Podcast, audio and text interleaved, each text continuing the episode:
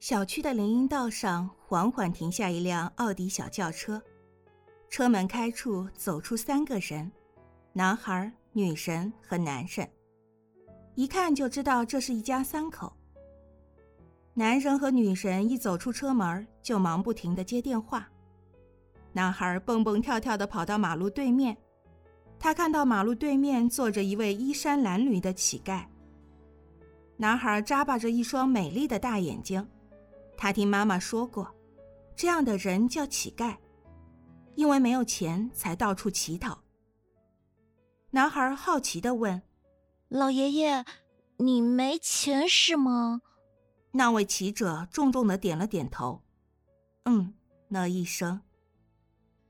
男孩又问：“你要买什么东西呢？”“哎，快过年了，我想回去看看，都有好几年没回去了。”骑者发出一声长长的叹息。“您回去需要多少钱？”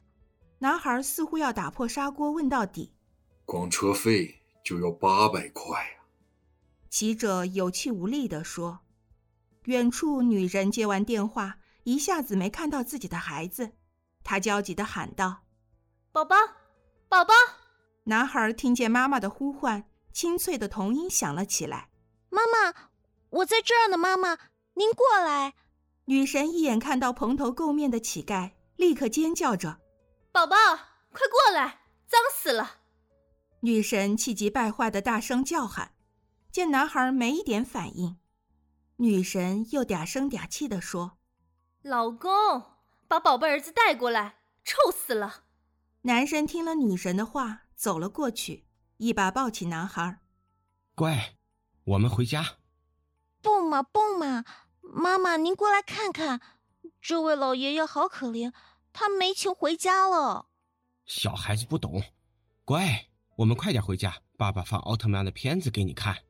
男人说着，抱着男孩转身就走。不。我不回去，爸爸，你有那么多钱，拿一些给这位老爷爷吧，他好可怜。男孩扭捏着，哧溜一下从男人身上滑了下来，他嘟起了小嘴巴。你不给我，我就不回去。好，好，好，我给，我给。男人拗不过男孩，从口袋里掏出十块钱，扔到了乞丐的面前。男孩甜甜的笑着。乞丐非常感激，弯腰哆嗦着站了起来，右腿的裤管空空的。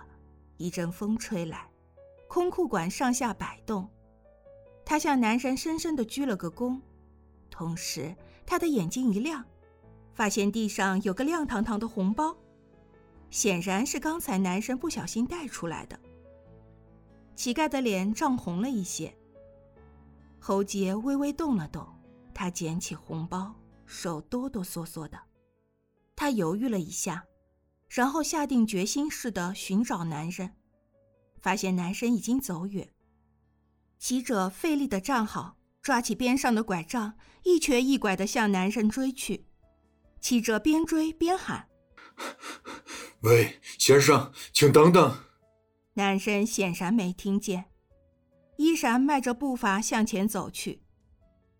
骑者也加快了脚步，路上传来拐杖敲击地面的声音，眼看就快要追上了。乞丐大着嗓门喊着：“先生，请等等！”声音沙哑醇厚。男人终于听到了叫声，看着气喘吁吁追上来的骑者，他没好气地说：“什么事儿？钱不是给你了吗？不会还要我再施舍一次吧？真是贪得无厌。”骑者的脸微微抽搐着，他举起手里的红包说：“先生，您的红包掉了。”男人明白了，今天是儿子的生日，男人在凤凰大酒店摆了酒席，席间他的下属纷纷包了红包给男孩，肯定是刚才掏钱的时候不小心带了出来。